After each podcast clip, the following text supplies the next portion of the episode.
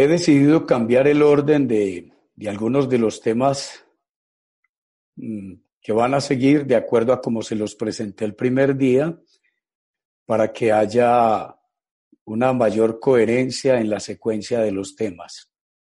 El tema que vamos a trabajar hoy lo he titulado Ver para creer o creer para ver. Repito, ver para creer o creer para ver. Ese es entonces el tema de hoy.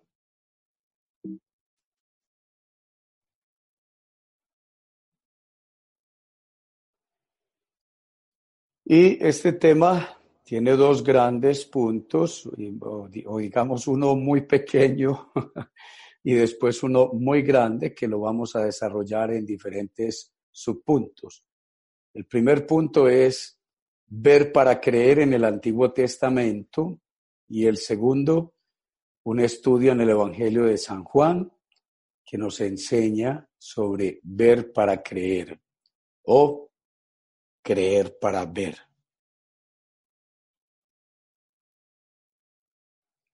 Ver para creer en el Antiguo Testamento. Del libro del Éxodo, capítulo 14, versículos 21 al 22 y versículos 26 al 31.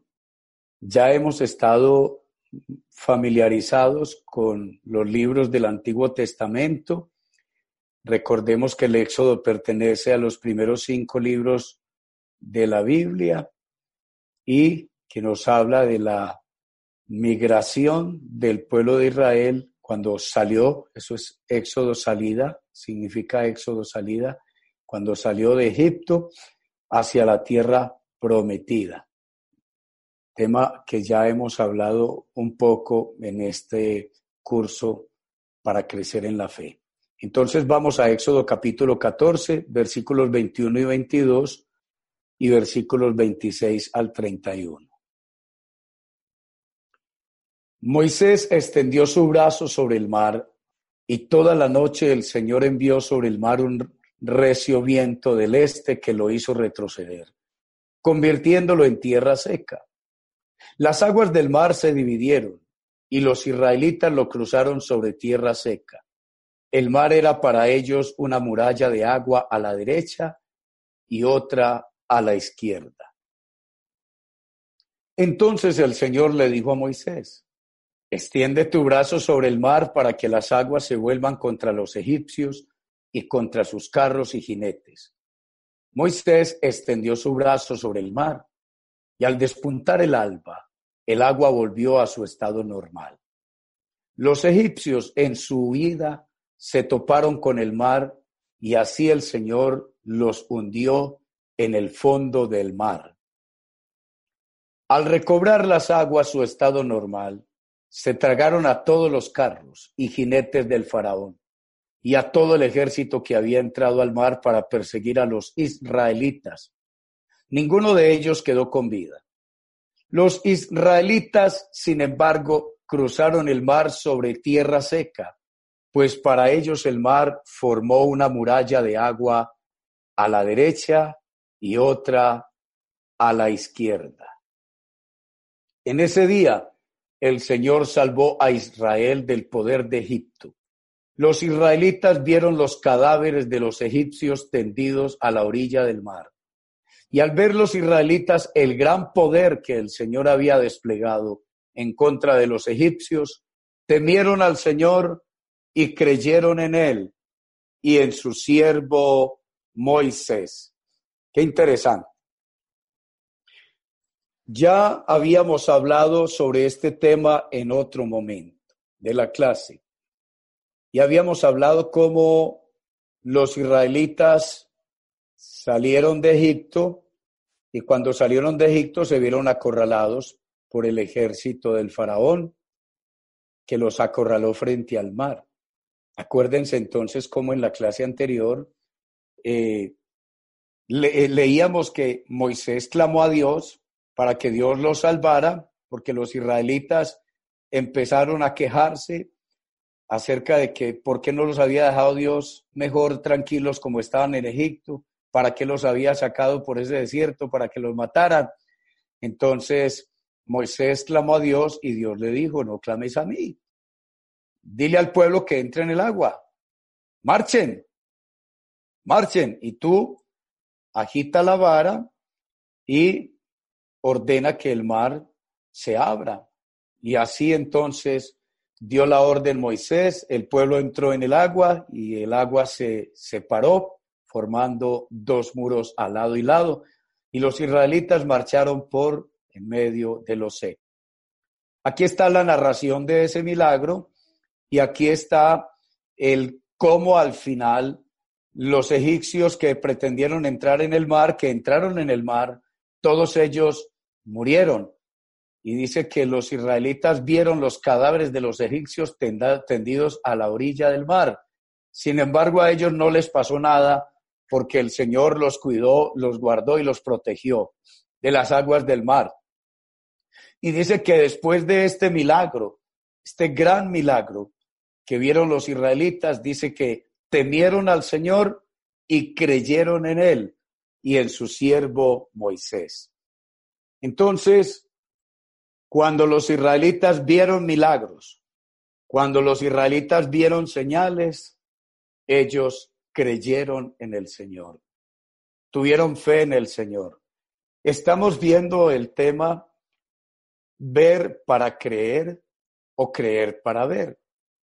Este texto nos está diciendo que los israelitas creyeron en Dios después de que vieron, después de que vieron sus hazañas, su obra poderosa, en el poder con el cual Él dividió las aguas del Mar Rojo, pero también su poder, como Dios acabó con los egipcios, sus enemigos, y como ellos fueron testigos, porque hasta vieron sus cadáveres que fueron traídos por el mar como testimonio para que ellos vieran la gloria completa de Dios y la salvación.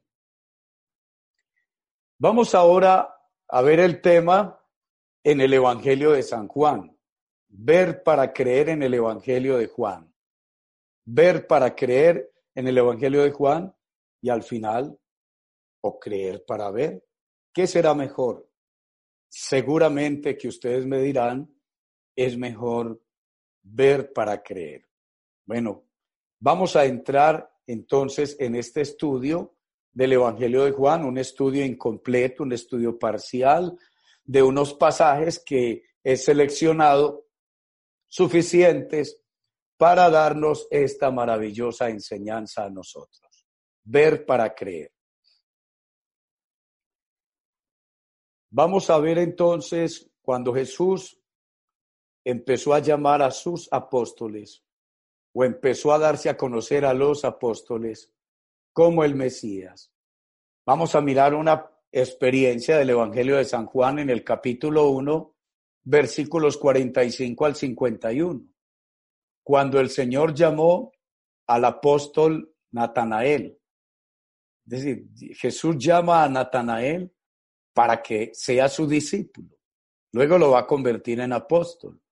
Natanael es el que en los sinópticos se conoce con el nombre de Bartolomé. ¿Sí?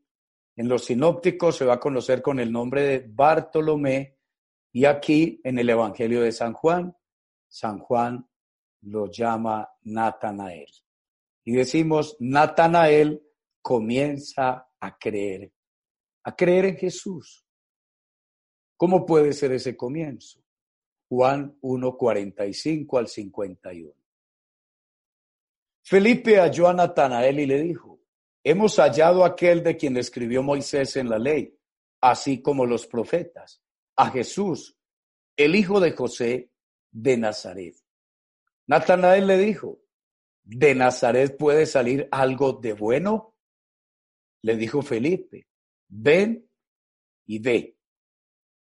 Es decir, que ante la duda que Natanael le manifestó a Felipe, que Felipe viene y le cuenta a Natanael, hemos hallado al Mesías, aquel de quien escribió Moisés en la ley, así como también escribieron los profetas. ¿A quién? Lo menciona a Jesús. Le da su nombre, el hijo de José, para distinguirlo de otros Jesús que existía en ese tiempo y de la localidad de Nazaret, inconfundible. Pero esto no es suficiente para Natanael y ya se le había, ya Natanael había sido discípulo de Juan y Juan el Bautista, cuando bautizaba, siempre les decía a las personas en su predicación que él era enviado para preparar el camino del Mesías.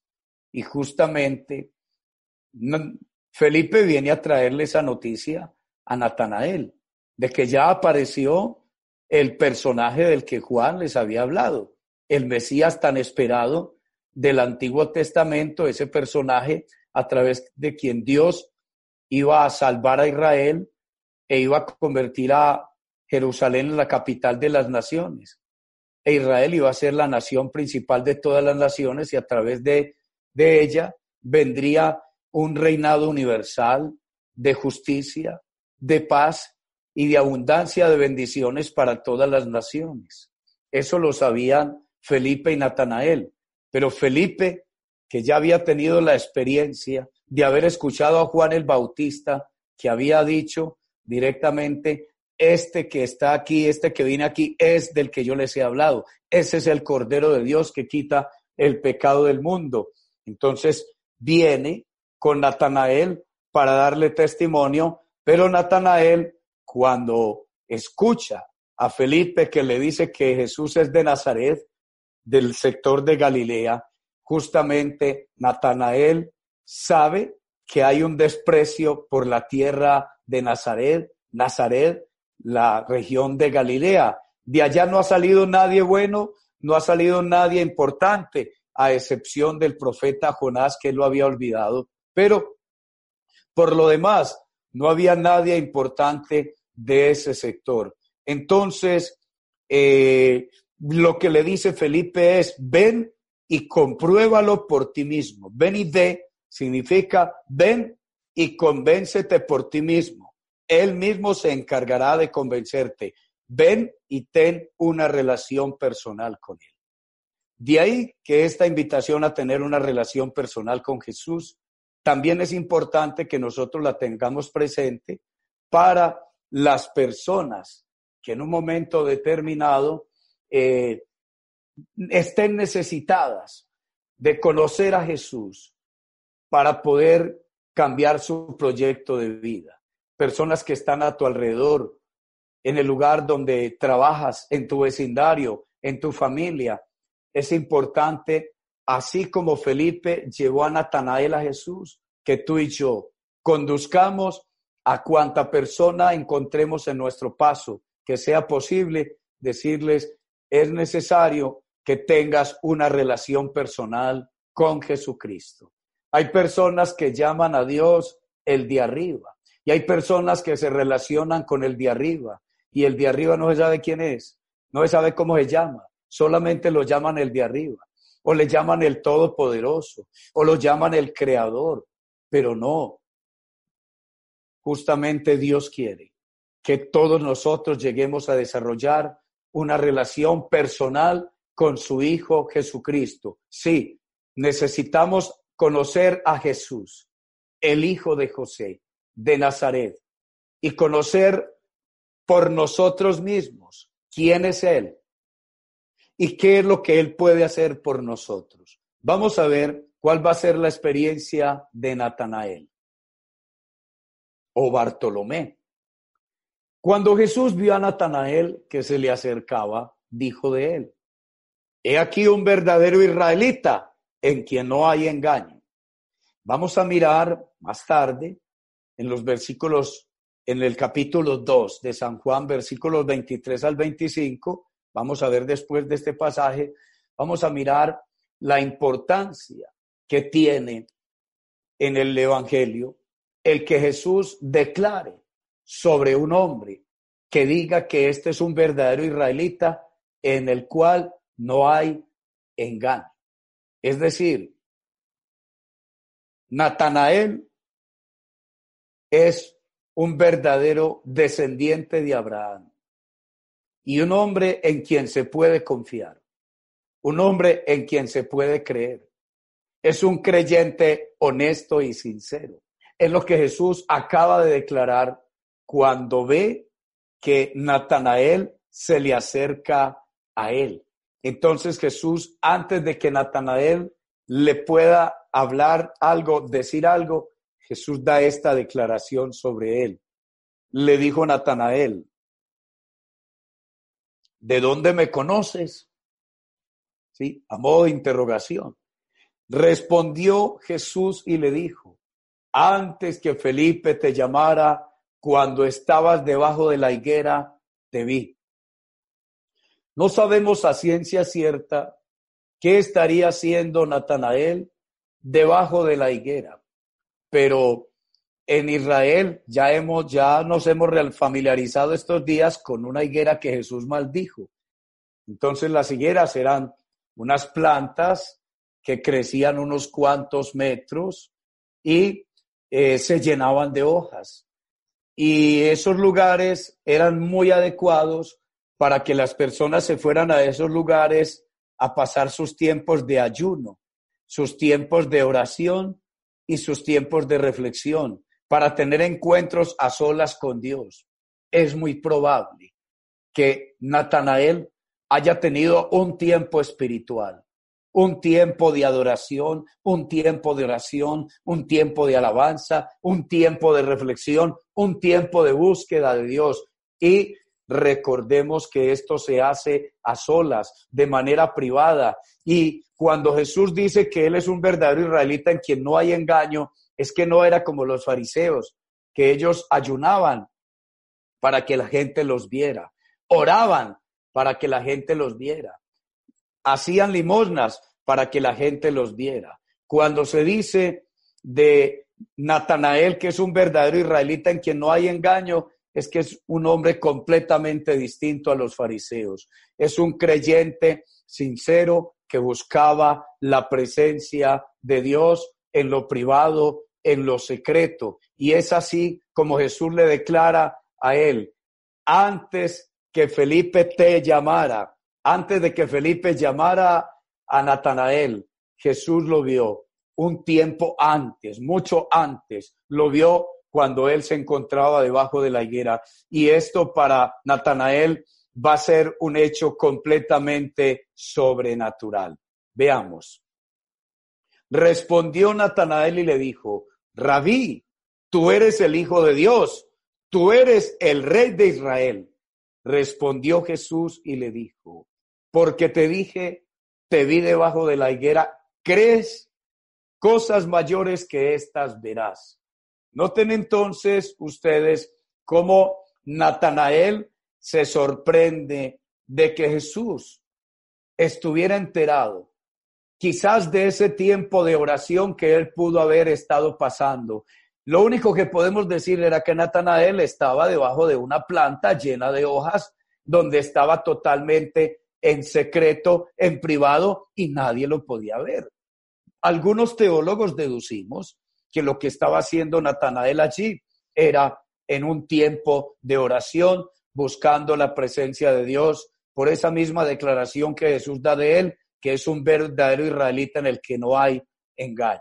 Sí, entonces Natanael se ve desbordado y sorprendido por Jesús y lo único que le queda es aceptar que Jesús es el Mesías. Sí, tú eres el Hijo de Dios. Es decir, tú eres Dios. Para que te das cuenta lo dónde estaba yo y quizá lo que estaba haciendo, solamente lo sabe Dios porque era quien me estaba dirigiendo. Tú eres el rey de Israel y el rey de Israel es el Mesías. Pero viene ahora la respuesta de Jesús y le dice, porque te dije, te vi debajo de la higuera, ¿crees?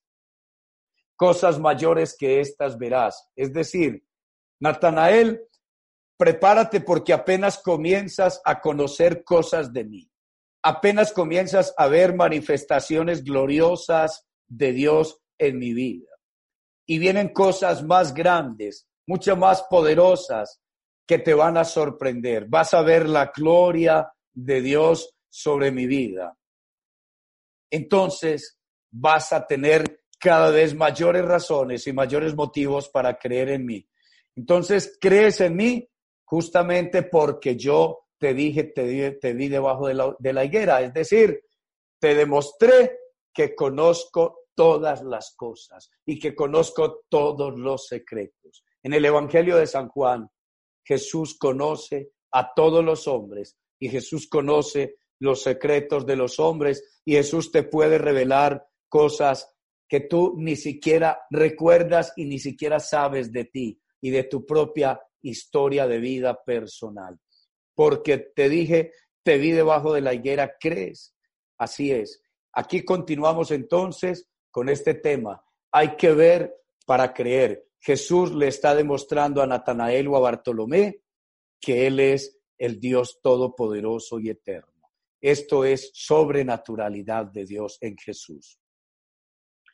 El primer milagro que Jesús va a hacer en presencia de sus discípulos. En el Evangelio de San Juan, capítulo 2, versículos 1 al 11. Al tercer día se hicieron unas bodas en Caná de Galilea, y estaba allí la madre de Jesús. Y fueron también invitados a las bodas de Jesús sus discípulos. Y faltando el vino, la madre de Jesús le dijo, no tienen vino. Jesús le dijo, ¿qué tienes conmigo, mujer? Aún no ha venido mi hora. Su madre dijo a los que le servían, a los que servían, haced todo lo que os dijere. Y estaban allí seis tinajas de piedra para agua, conforme al rito de la purificación de los judíos en cada una de las cuales cabían dos o tres cántaros. Jesús les dijo, llenad estas tinajas de agua, y las llenaron hasta arriba. Entonces le dijo, les dijo, sacad ahora y llevadlo al maestresala. Y se lo llevaron. Cuando el maestresala probó el agua hecha vino, sin saber él de dónde era, aunque lo sabían los sirvientes que habían sacado el agua, llamó al esposo y le dijo, todo hombre sirve primero el buen vino, y cuando ya han bebido mucho, entonces el inferior. Mas tú has reservado el buen vino hasta ahora. Esto que hizo Jesús en Caná de Galilea fue la primera señal milagrosa con la cual mostró su gloria y sus discípulos creyeron en él. Es importante entender que antes de que los discípulos creyeran en Jesús, la Virgen María, su madre, creía en él.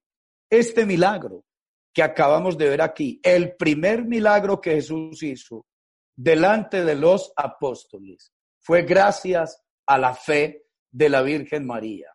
Sí, la Virgen María, nuestra Madre Espiritual, tiene entonces esa fe en su Hijo que todavía no logran alcanzar sus discípulos. Recordemos que la Virgen María, desde el comienzo, se le dijo que sería la madre del Hijo de Dios.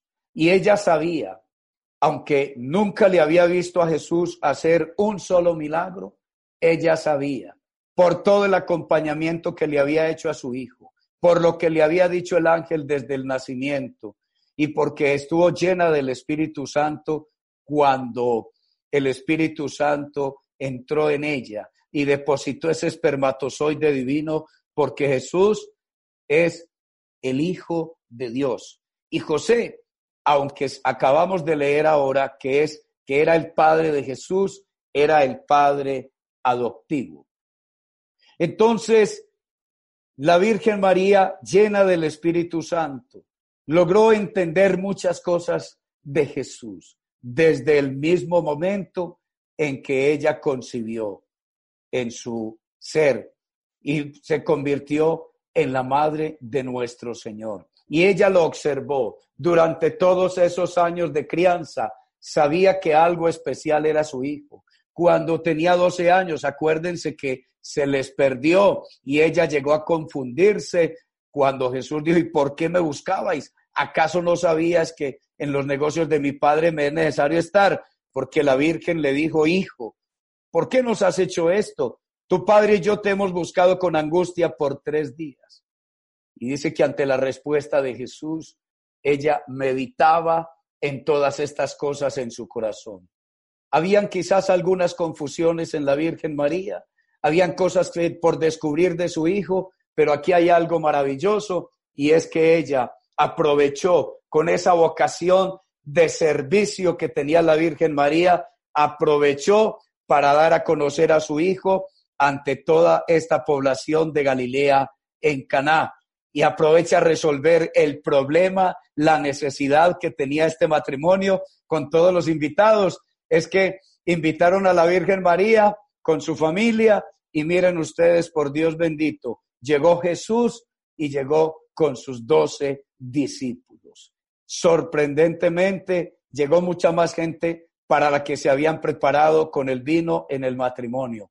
Así es que ocurre este primer milagro, porque la Virgen María comprometió a Jesús con fe. Por eso noten ustedes, cuando ella le dice a Jesús, mi hijo, no tienen vino, y Jesús le dice, ¿y eso qué tiene que ver contigo y conmigo? Sin embargo, la Virgen María, decidida, aunque Jesús en ese momento la frenó y como quien dice, todavía no es no ha llegado mi hora porque se lo dice todavía no ha llegado mi hora no ha llegado mi tiempo de manifestarse de manifestarme al mundo y ella lo comprometió y le, y le dijo bueno muchachos eh, pónganse a la orden de mi hijo que mi hijo les va a resolver el problema yo me imagino a Jesús llevándose las manos sobre la cabeza, vea pues a mi mamá, mi mamá sí eso, a mi mamá en el problema en el que me metió. Sin embargo, por la iniciativa de la Virgen, por la osadía,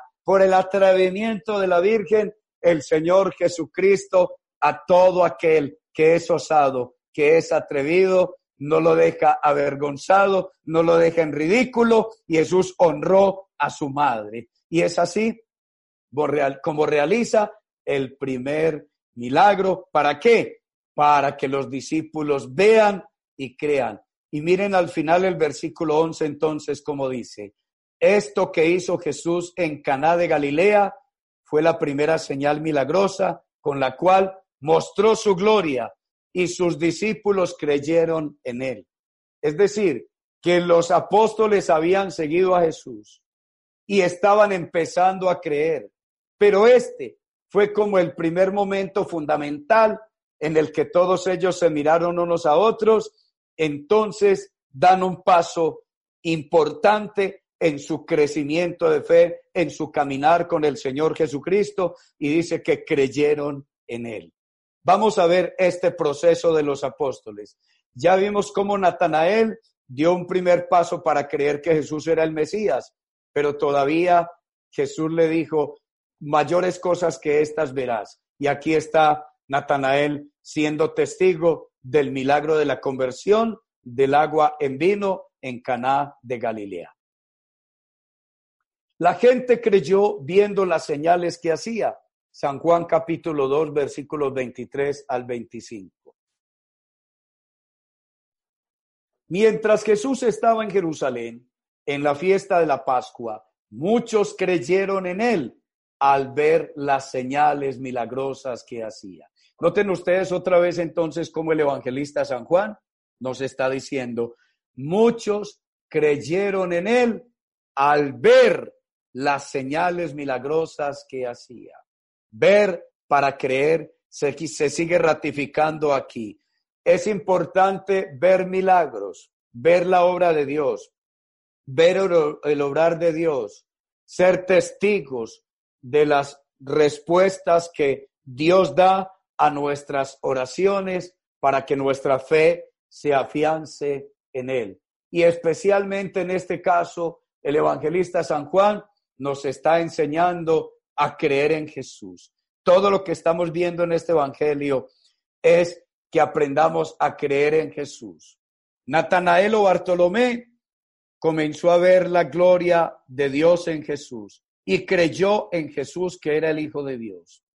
Acabamos de ver cómo los apóstoles vieron cómo Jesús convirtió el agua en vino y creyeron en Jesús. Y aquí estamos Siendo el relato que dice, muchos creyeron en él. ¿Quién es él? En Jesús, al ver las señales milagrosas que él hacía. Pero Jesús no confiaba en ellos porque los conocía a todos.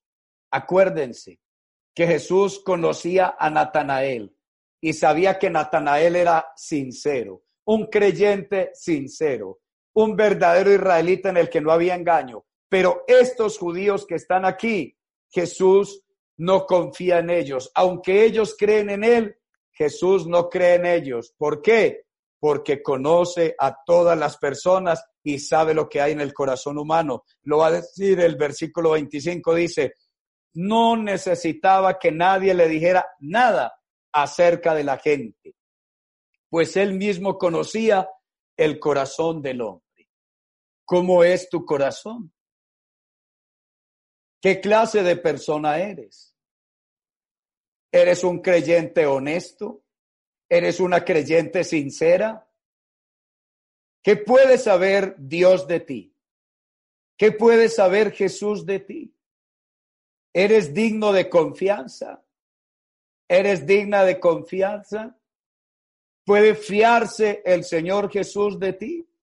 ¿Puede creer el Señor en ti? en tu compromiso con Él, en tus promesas a Él. ¿Le has cumplido las promesas que le has hecho? Las promesas de servicio, las promesas de entrega, las promesas de romper con el pecado, las promesas de amar, las promesas de participar en las tareas del reino de Dios? ¿Puede Jesús fiarse de ti? Si no vemos señales y prodigios, no creeremos. Juan capítulo 4, versículos 46 al 53. Si no vemos señales y prodigios, no creeremos. Juan 4, 46 al 53. Vino pues Jesús otra vez a Caná de Galilea, donde había convertido el agua en vino. Y había en Capernaum un oficial del rey cuyo hijo estaba enfermo. Este cuando oyó que Jesús había llegado de Judea a Galilea, vino a él y le rogó que descendiese y sanase a su hijo que estaba a punto de morir. Entonces Jesús le dijo, si no viereis señales y prodigios, no creeréis. Amados amigos, Jesús es consciente de la debilidad tuya y mía, de la debilidad de nosotros los seres humanos, de la debilidad de este oficial del rey. Y le dice Jesús, como con cierta molestia, si no viereis señales y prodigios, no creeréis el oficial del rey le dijo, Señor, desciende antes que mi hijo muera. El pobre pensaba que si su hijo moría, ya no habría nada que hacer por él. Pero el Evangelio de San Juan nos va a demostrar que Jesús tiene poder para curar aún de la enfermedad de la muerte. Que Jesús tiene poder para resucitar de la muerte, como resucitó a Lázaro y como hizo otras resurrecciones, según lo narran los tres evangelios sinópticos.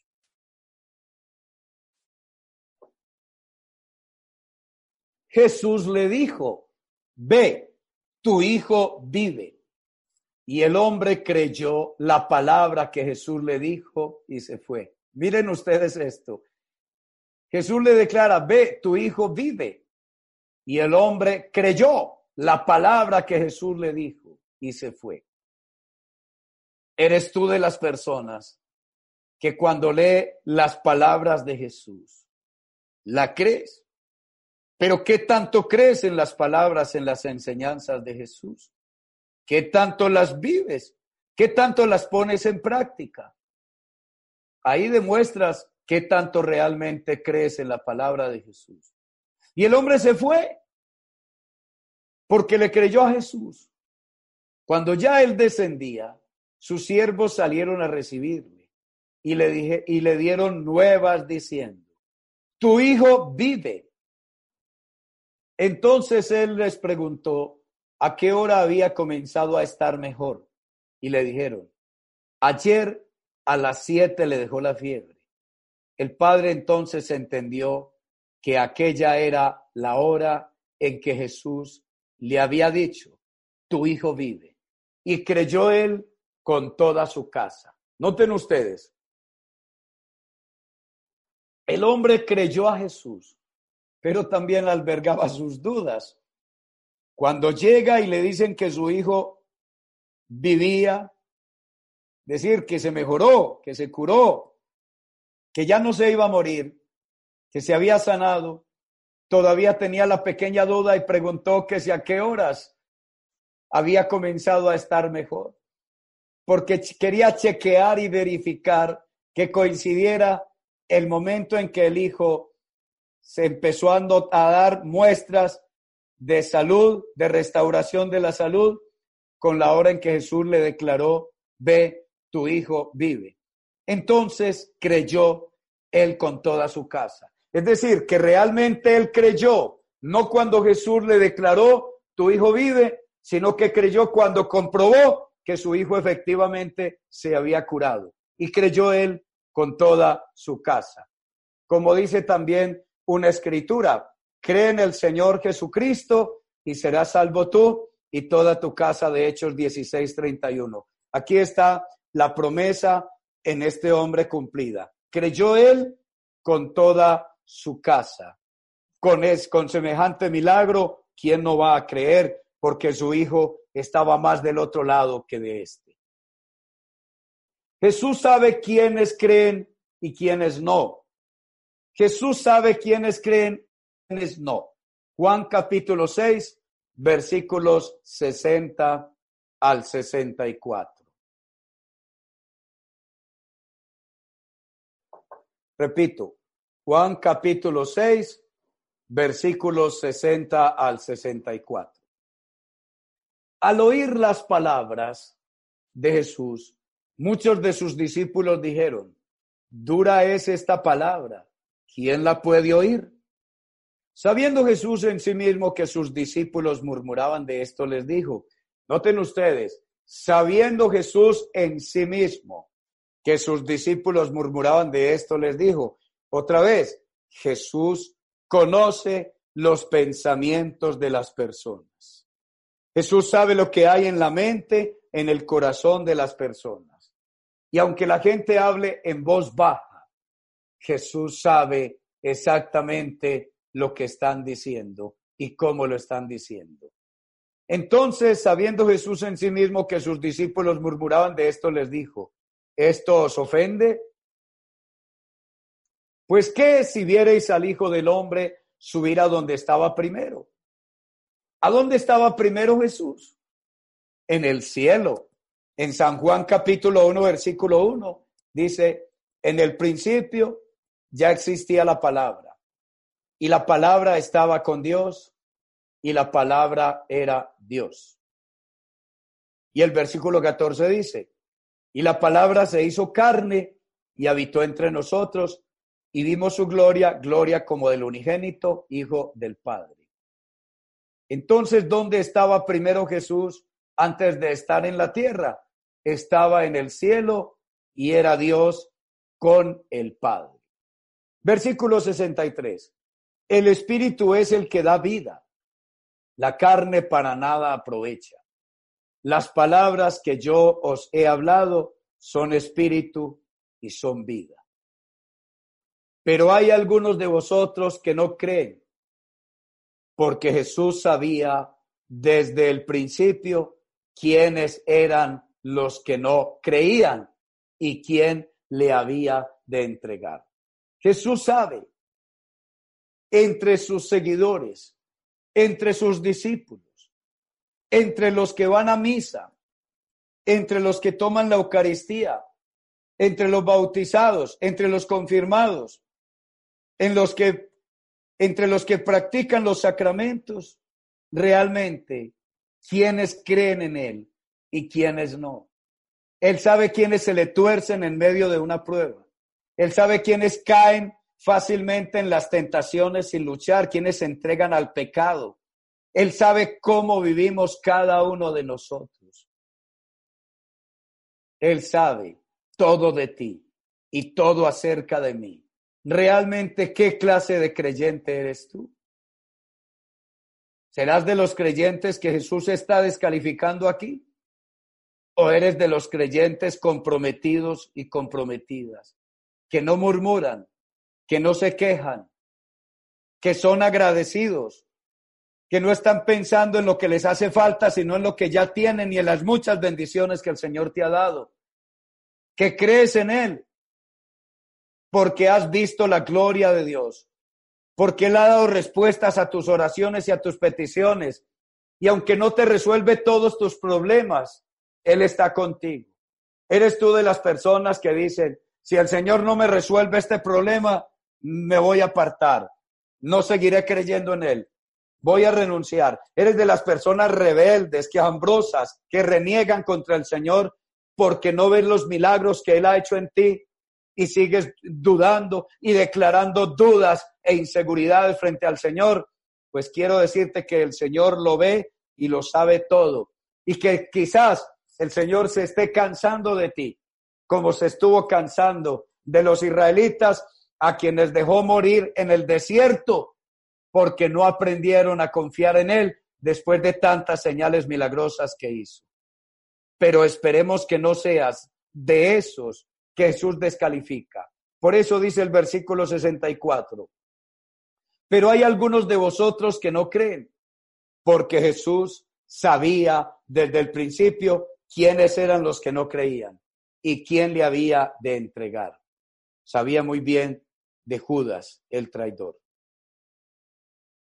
Los apóstoles deben continuar creciendo en la fe. Juan capítulo 11, versículos 14 y 15. Juan capítulo 11, versículos 14 y 15. Los apóstoles deben continuar creciendo en la fe. Tú y yo, al igual que los apóstoles, debemos continuar creciendo en la fe. Dicho esto, les dijo después, nuestro amigo Lázaro duerme, mas yo voy para despertarle. Dijeron entonces sus discípulos, Señor, si duerme, sanará. Pero Jesús decía esto de la muerte de Lázaro. Y ellos pensaron que hablaba del reposar del sueño. Entonces Jesús les dijo claramente, Lázaro ha muerto y me alegro por vosotros de no haber estado allí para que creáis, mas vamos a él. Noten ustedes, ustedes en su casa lean todo el capítulo 11 del Evangelio de San Juan, todo el capítulo 11. Yo apenas estoy citando unos versículos. Y en estos versículos que estamos citando desde el versículo 11 inicialmente hasta el versículo 15, del capítulo 11. Se narra cómo Jesús se encontraba en un lugar y le, le avisaron de que su amigo Lázaro estaba enfermo. Y Jesús se quedó en ese lugar hasta que Lázaro se murió. Jesús dejó intencionalmente que Lázaro se muriera porque tenía planes más grandes con Lázaro con la familia de Lázaro, con los amigos de Lázaro y con toda la gente en Betania. Así es de que Jesús dejó que se muriera. Y cuando Jesús se dio cuenta que murió sin que nadie le avisara, porque Jesús sabe todo, porque Jesús es Dios, porque Jesús es omnisciente, tiene un conocimiento de todas las cosas y de todas las personas, entonces les declaró, su amigo Lázaro duerme. Señor, si duerme, entonces, ya maravilloso, se sanó. No, señores, no se ha sanado. Él está realmente muerto, les dice en el versículo 14 y 15. Jesús les dijo claramente, Lázaro ha muerto y me alegro por vosotros de no haber estado allí para que creáis, mas vamos a él. Sí.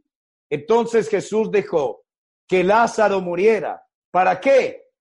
Para que los apóstoles crecieran en la fe, para que vieran este milagro tan patente y tan poderoso. Después de que Jesús resucitó a Lázaro, los apóstoles crecieron más en la fe en Jesús.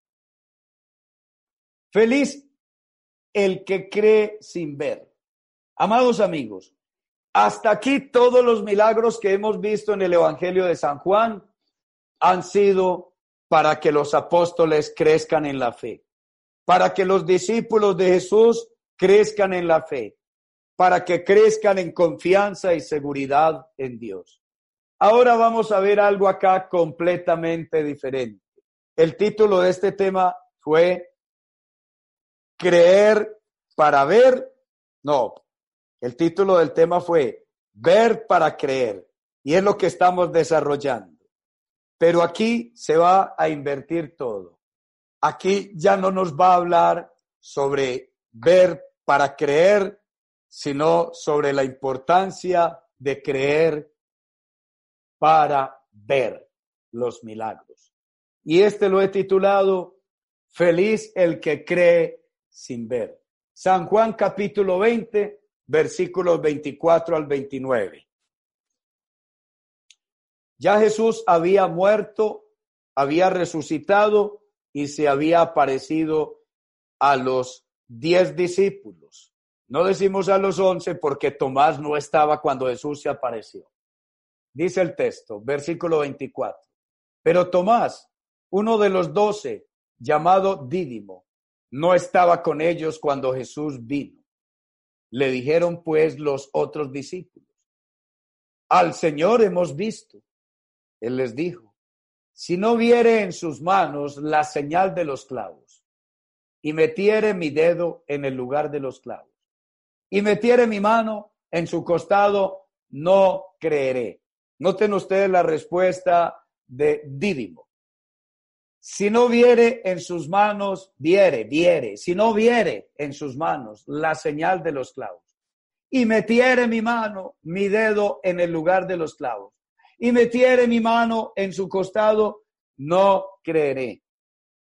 Tomás es entonces de aquellos hombres, de aquellos seres humanos que si no ven, si no comprueban por su propio medio, no van a creer son de esos tipos científicos que tienen que verificar, que tienen que comprobar fenoménicamente, empíricamente, para poder creer. Lo acaba de declarar. Ocho días después estaban otra vez sus discípulos dentro y con ellos Tomás. Llegó Jesús, estando las puertas cerradas, y se puso en medio de ellos y les dijo, paz a vosotros. Luego dijo, perdón, luego dijo a Tomás, pon aquí tu dedo y mira mis manos y acerca tu mano y métela en mi costado y no seas incrédulo, sino creyente. Es tanto el amor y la misericordia de Jesús por algunos seres humanos que les permite comprobar empíricamente para que se convenzan y para que crean, aún en su gran debilidad. Entonces Tomás respondió y le dijo, Señor mío y Dios mío. Jesús le dijo, porque me has visto, Tomás, creíste. Bienaventurados los que no vieron y creyeron. Noten ustedes, amados amigos, de toda esta enseñanza que hemos estado viendo en el Evangelio de San Juan, Jesús le dice a Tomás y le dice, porque me has visto, Tomás, creíste.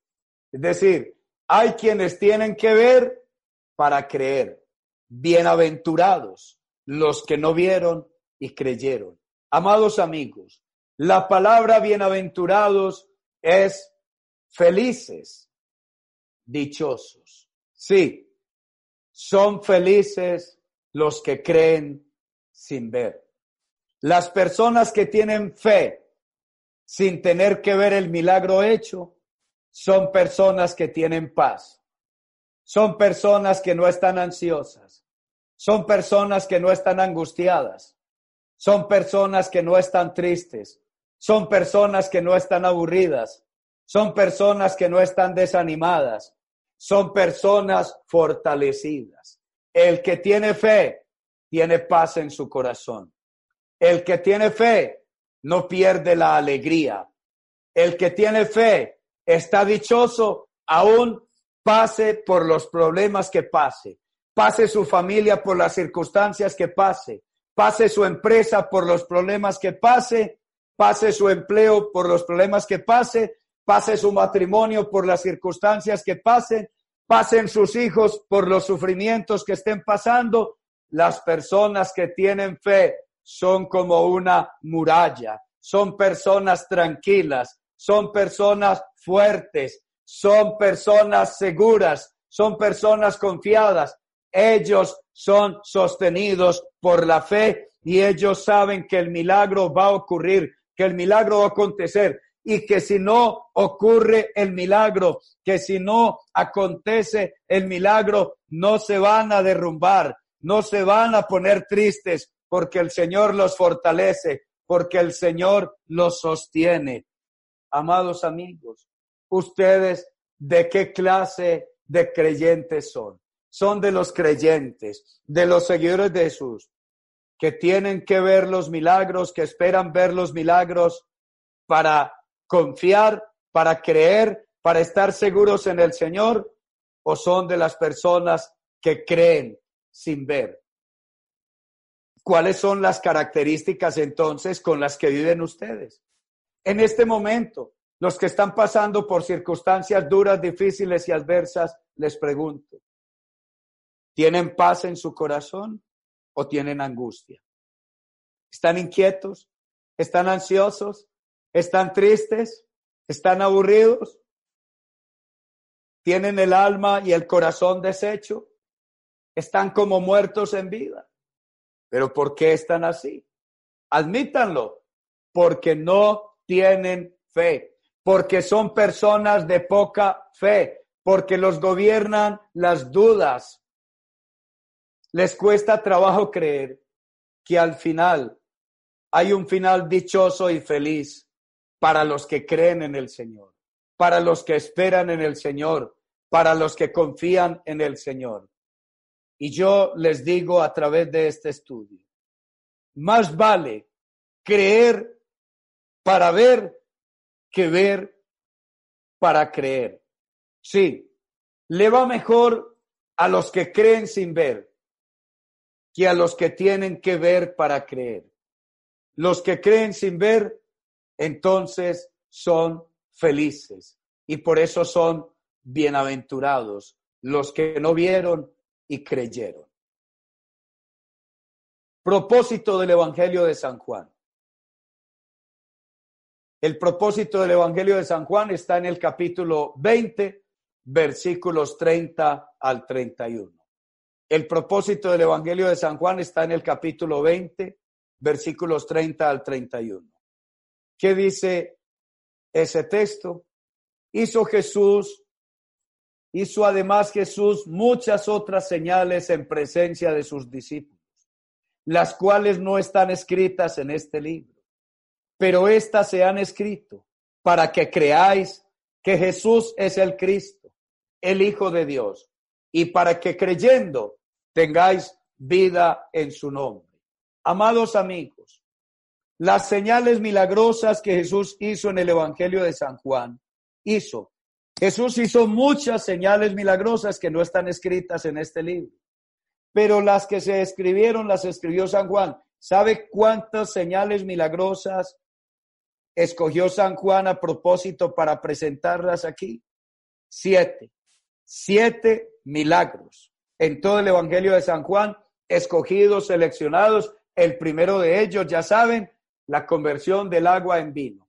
Pero de todas esas siete señales, que concluye con el milagro de Lázaro, con el milagro de la resurrección de Lázaro. De todos esos siete milagros que hizo Jesús, los hizo con un propósito. ¿Y cuál es el propósito? Que creamos que Jesús, que Jesús es el Cristo, que Jesús, el Cristo, es el Hijo de Dios. Y para que creyendo en Jesucristo tengamos vida eterna. No nos contentemos solamente con que Jesús haga milagros en nuestra vida, con que veamos milagros que Jesús ha hecho en la vida de otras personas, a través de las oraciones de otros o a través de las oraciones nuestras. El propósito por el que existe el Evangelio y por el que tú y yo debemos ser creyentes es la salvación. Que después de la muerte tú y yo vayamos a vivir junto a Jesús como él dijo también en San Juan capítulo 14, no se turbe vuestro corazón. Creéis en Dios, creed también en mí. En la casa de mi padre muchas moradas hay. Si así no fuera, yo lo hubiera dicho. Voy pues a preparar lugar para vosotros, para que donde yo voy a estar, ustedes también estén y conocen el camino. Señor, no sabemos para dónde vas ¿cómo vamos a saber el camino? Y le dijo entonces el Señor, yo soy el camino, la verdad y la vida. Nadie va al Padre sino por mí. Amados amigos, lo más importante de toda la carrera de la fe, de todo el crecimiento en la fe, es que tú y yo aseguremos lugar donde está Jesús, en el cielo. Él fue a preparar morada para ti y para mí. Él fue a preparar lugar para ti y para mí, morada para nosotros. Lo más importante es que la fe que tenemos en Jesús nos alcance para la salvación, para la vida eterna, para asegurar un sitio junto a Jesús en el cielo, en la casa de nuestro Padre, donde hay muchas moradas, no solo para ti, sino para toda tu casa, para toda tu familia, para tu pareja, para tus hijos, para tus padres, para tus hermanos, tus hermanas, para tus sobrinos, tus sobrinas. ¿Qué está pasando en la vida de tu familia mientras tú estás creyendo y buscando del Señor? Hazlo de Felipe, que fue que llevó a Natanael a Jesús y le habló a Natanael de Jesús y le dijo a Natanael que conociera a Jesús por él mismo. Y mira dónde va Natanael todas estas experiencias tan bonitas que aprendió a tener Natanael. Sí, todo lo que aprendió al lado de Felipe, cómo pudieron caminar juntos y cómo hoy están en el cielo. Lo más importante de todo es que tú y yo aseguremos en el cielo un lugar para nosotros, una morada que Jesús fue a preparar para que tengamos vida en su nombre. Hacer las mismas obras que hizo Jesús. Tú y yo podemos hacer los mismos milagros que Jesús realizó y prestarle el mismo servicio a Dios que Jesús le ofreció en la tierra. Eso está en San Juan capítulo 14, versículos 12 al 14. De cierto, de cierto os digo, el que en mí cree, las obras que yo hago, él las hará también. Y aún mayores hará, porque yo voy al Padre. Y todo lo que pidiereis al Padre en mi nombre, lo haré, para que el Padre sea glorificado en el Hijo. Si algo pidiereis en mi nombre, yo lo haré. Noten ustedes, todo lo que pidiereis al Padre en mi nombre, lo haré para que el Padre sea glorificado en el Hijo. Si algo pidieres en mi nombre, yo lo haré. Tú y yo, amados amigos, podemos recibir cualquier milagro que pidamos en el nombre de Jesús al Padre. Cualquier cosa que tú y yo pidamos, la haremos y podemos hacer las mismas obras que Jesús hizo. ¿Qué te estás preguntando en este momento en tu mente? ¿Acaso no crees? ¿Acaso no tienes fe? ¿Acaso no tienes fe de que el Señor pueda hacer las mismas obras que Él hizo en la tierra si tú se las pides al Padre en el nombre de Jesús? La fórmula del Nuevo Testamento. Veamos la fórmula del Nuevo Testamento. Evangelio de San Juan, capítulo 16, versículos 23 al 24. San Juan 16, 23 al 24, la fórmula del Nuevo Testamento, la clave, lo que es seguro y a la fija para que nuestra fe crezca. En aquel día no me preguntaréis nada. De cierto, de cierto os digo, que todo cuanto pidiereis al Padre en mi nombre, os lo dará. Hasta ahora nada habéis pedido en mi nombre. Pedid y recibiréis para que vuestro gozo sea cumplido. Amados amigos, yo no sé ustedes cuando rezan a Dios, en nombre de quién piden, a través de quién se acercan a Dios. No sé cuál es tu mediador entre Dios y los hombres. No sé quién intercede por ti al Padre entre Dios y los hombres. No sé quién es tu abogado entre Dios y los hombres. Pero yo sí te digo una cosa. Busca en todo el Nuevo Testamento, desde Mateo 1.1 hasta Apocalipsis capítulo 22. Y si encuentras que hay un nombre distinto al nombre de Jesús, en quien podamos pedir para ser escuchados, escríbeme por el chat y mándame ese versículo. Escríbeme por correo y mándame ese texto. Pero yo veo que toda la Biblia de principio a fin, en el Antiguo Testamento los hombres oraban a Dios, oraban a Yahvé. Pero en el Nuevo Testamento la oración se hace, la fórmula es que se le debe pedir al Padre. Solamente oramos al Padre, solo rezamos al Padre, solo pedimos al Padre en el nombre de Jesús. Y todo lo que pidamos al Padre en el nombre de Jesús, dice, pedid y recibiréis para que vuestro gozo sea cumplido. ¿Quieres que se vaya la tristeza, la angustia, la aflicción, el miedo, la ansiedad, la inquietud, la incertidumbre? ¿Quieres que se acabe la depresión? ¿Quieres que se terminen tus sufrimientos? ¿Quieres que se acaben tus problemas? Prueba con el nombre de Jesús. Pide al Padre en el nombre de Jesús. Y todo lo que pidamos al Padre en el nombre de Jesucristo, lo recibiremos. Eso fue lo que aprendimos la semana anterior y es lo que hemos aprendido también en este día de hoy, en este curso y en esta clase. Ver para creer o creer para ver. Entonces, ¿cómo queda la fe tuya? Pues yo te aseguro que de mi parte seguiré creyendo para ver la gloria de Dios como la he visto hasta este día.